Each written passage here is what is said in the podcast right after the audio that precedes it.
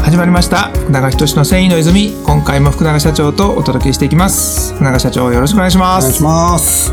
えー今回9回目はい。新しいコーナー始まってからの9回目になりますが、うん。いやー、毎回難しいですな。はうん社長自身が学んでいる、い。まあ、このリスナーさんって毎週1回ねうん。繊維のことをインプットしようというふうに前向きに勉強したいなという方が聞いていただいてると思うんですけれどもはい。そのねところをラジオを発信している社長ですら勉強中だと勉強中ですわ。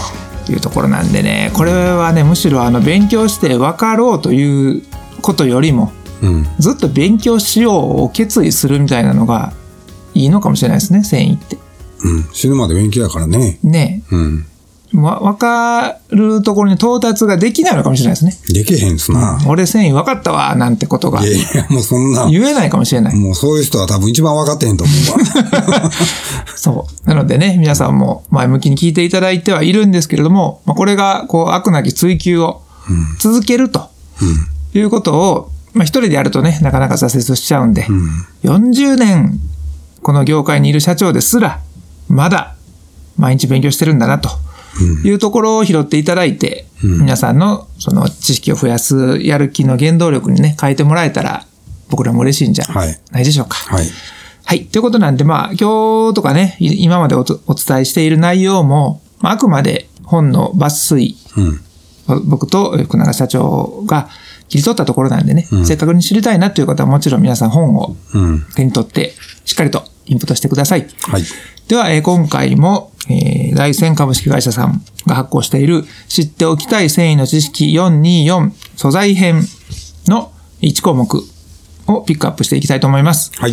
今回9回目は、繊維分子の結晶。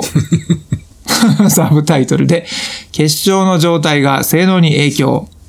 ももうあかんわ。う、これちょっと白旗っぽい感じが、だいぶ難しさや。だいぶ難しいだいぶ難しさや。 9回目にしてこの難しさを持ってくるところが、また田村さん の、あの、このくすぐるところですね。はい。では、えー今回もですね、タイトルコールいきたいと思います。えー福永社長が繊維分子の結晶について語っちゃうぞ語語れませ んなこれはなかなか語れへんわ、それ語。れませんなちょっと厳しい目ですが、えー私が選んだところ、抜粋いたしますと、はい。繊維には直鎖状の高分子が規則的に配列している部分がありこれを結晶領域というこの部分は分子相互の親和力が強くその他の部分括弧飛翔領域に比べて水染料薬品などが浸透しにくく安定であるうん。という一文があります。 決勝がね、難しいな。決勝は安定しとるから、うんあんまり外部から攻められても大丈夫ですよっていうところかな。うん飛翔が攻めるとこやね。攻めるとこっていうのはこう社長のようにこの繊維を商品として扱ってらっしゃる、うん。要は使う方じゃなくて作る方のうん。方にとっては、えー、必勝領域の方にいろんなものを染みこさ染み込ませた方がうん。商品になりやすいとそういうことでますあか、まあ作りやすいですね。作りやすい決勝部分は多分大きな装置がいるんじゃないか な。ってことはある意味その飛翔領域に対していろんなアプローチをしてるのが社長たちの仕事まあ僕よりは、まあ染色がね、一番わかりやすいのかなっていうふうに思うので、うん染谷さんが、えーやってんのが、その師匠を攻めてはる仕事なんかなとは思う。おーってことはまあ染める染料とかねその薬品を浸透させるようなうん。会社の方であれば、うん。いやそらこの繊維の主張領域ここだよみたいなこうツボを押す人みたいな感じでわかるんですかね いや、これみたいな多分分からへんと思 う。違うそんなレベルじゃないそんなレベルじゃない。レベルじゃないはい。ドカーンと糸とか生地とかを浸透させて、うん。で飛翔領域のところは特にそれが染み込んでるよとうん。そのレベルですよね。そうそう狙っていってるわけじゃなくて、そうそ ドカンとつけてから、そうそうあ、ここがより染み込んだね、と。そうそう。っていうものですか。まあ、簡単に言うとそういう こと。こ見て分からへんかられね。分かったら相当すごい仙人ですよね。いやいや。 ここ、はい。ここよ、染みおるぞ、みたいな。はいもしかしたらいるかもしれないです。 そんな。そういう、あの、飛翔領域を極める仙人みたいな人が。染めの仙人みたいな。匠の人が ね。 また、我こそはという方は、ぜひちょっと手挙げていただいたら、ちょっと教えてほしいそうでですね。すね、うん社長と対談してもらってはいも面白いかもしれないです。という、まあ、繊維分子にはそういう結晶の、はい。あの、ことがあるんだよと。これ、繊維分析って、えー繊維分子って書いてあるので、繊維すべてに対してですよね。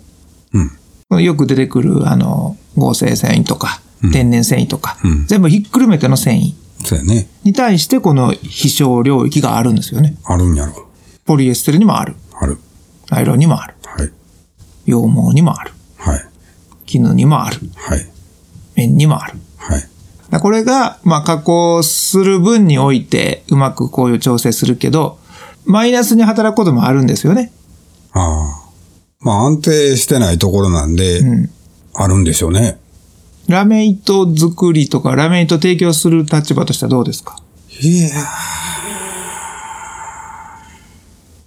まあ後染め、まあさっきから染色しかもうなんか浮かんでこへんねんけど、うん。うん。まあ我々後染め用のラメ糸をを作ってる、まあメインでね、作ってるメーカーなので、えーそういう意味では染色の事故っていうとやっぱりその権領度の問題とかはい。っていうのが出てくるので、染まったように見えてるけど、実は染まってないっていうのが一番こう事故になりやすいので、えーそういうところが、こう、支障部分で関係してるのかもしれないですね。染まっているように見えて染まっていない。うん。染まっていないところは結晶領域の方になるのか。結晶は基本、あまりちゃんと染まらへんのちゃう安定してるから。飛翔部分でそ染めてるってことでしょそこに、飛翔部分が染まったように見せてる時が問題が起こりやすいんじゃないですかそ。っちか。うんごめんなさい。じゃあ結晶領域はそもそも染まらないに等しいぐらいの、うん。こう、まあ、プロテクトされてるわけですよね。そうそうこそう。の、ここはもう無理よと、どんな加工も。うんうんに対して、飛翔領域の方はうん、本来染まってくれるはずやんとうん。いうものが、それが弱かったり、うん。そこでアクシデントが起こる。そうそうそう。そういうやりとりを毎日されてるわけですね。うん。なんとなく、やっぱりラメ糸作りにおいてもそこは非常に重要な。ラメウェイの場合、まあ、色をつけるのってあんまり染色ではつけないので、んまあ僕ら着色というふうに言うている、まあいわゆる印刷で、えープリントと同じような感じなんでね、はい。ちょっとまたタイプが違うのかもしれないですね。ラメ糸作りの方ではあんまり来ないけど、ラメ糸作った後にそれが服になったりとかして、トラブルになったってなったら、いや、これラメ糸のせいじゃないんな、ないのかと。うん。いう指摘を受けたりとか、うん。そういう時にこういう問題をね、しっかりとうんしてるかしてないかで変わってきますよね。まあそうですね。もちろんそういったトラブルもあるんでしょう、泉工業さんも。うん。染まらへんっていうふうに言われる時があるね。ナイロンとかね。うん。ナイロンは特に多いかな。それは、泉工業だけのせいじゃないじゃないかと。全然ないよ。ね。はい。ないけれども、それをこう、そのまま正面突破で言うのも一つやし、まあ、こういった知識を持って言うのも一つやし。うん。で、検査機関で見てもらって、ほら、そうでしょ、と。うん。っていうふうになったら、別にね、こう、喧嘩する必要ないので、うんなんか事実を、こう、しっかりと羅列するには、こういう知識を持っとくのは、はい。非常に有効ですよね。そうですね。なかなか良かったんじゃないですか。いやい や難しそうに見えいて。や、難しいわ。や合うてんのか、喋ってることが合うてんのかどうかもわからへんわ。まあ、そういうもんですから、このラジオのコーナー、そもそも。はい書いてあることをこう分析しようというものですからね。はい。はい。正しい知識も必要ですけどね。あの、どう、どうですか繊維ってなんかそんなとこありませんいや正しさを求めすぎないところありません、いやいや、まあまあそうですね。はい。あるあるのところ非常に多いですけども。まああの、自分たちのお脳みそで、えー理解できるようにいい考察してるような感じかな。うんうんはい。それの繰り返しの気もします。はい。この田村さんがね、今回も田村さんです。はい。田村さんの、時代の田村さんの考え方の結集がこのはい文章に対して、令和の社長が見ると、いや、ここはこういうふうに読み取れるよね、というところから、はい。それがそもそも多分田村さんもしたいことじゃないですか。そうな自んだな分の言ったことが正しいとかじゃなくて、こう考えたことに対して俺はこう思うんだっていうことをしたいんじゃないですか。いや、多分、先生やから、そ、そそんなことないんちゃういやいやいや、あのそれこそその大仙さんも含めてそういうことがしたいと思うんですよはあ。ここに書いてること守れじゃなくて、はいこういうことに対してどう思うっていうことをみんなで寄せ集めて、でみんなでファッション業界とか専業界を楽しくしようじゃないかと。 はい。僕にはそういうああこういう読み取りが大できま仙すさんは多分そうで すわ。田村さんがちょっと、ちょ田村先生はちょっとわっとか危んなないい。あお会いしたいですよね、田村先生も ね。またゲストで来ていただいて。 怖っ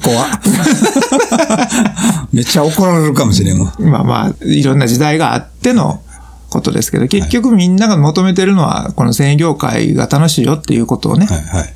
伝えたいわけですし、もちろん社長もそうじゃないですか。はい。泉工業っていう会社は、まあ、いい意味で、いつも遊びの要素がうん。あるのもね、それは業界を楽しくしようという気持ちからじゃないでしょうか。うん。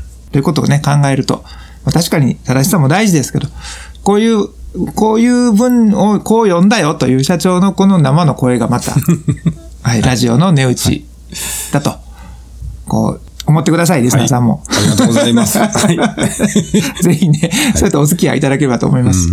はい、では、えー今回もこの大仙さんのね、本で紹介しましたけど、まあ今日結構この本にのっとってですから、ちょっとそろそろ興味が湧いてきたなという方は、ぜ ひ手に取っていただいて、 あのこの、えー知っておきたい繊維の知識ですね。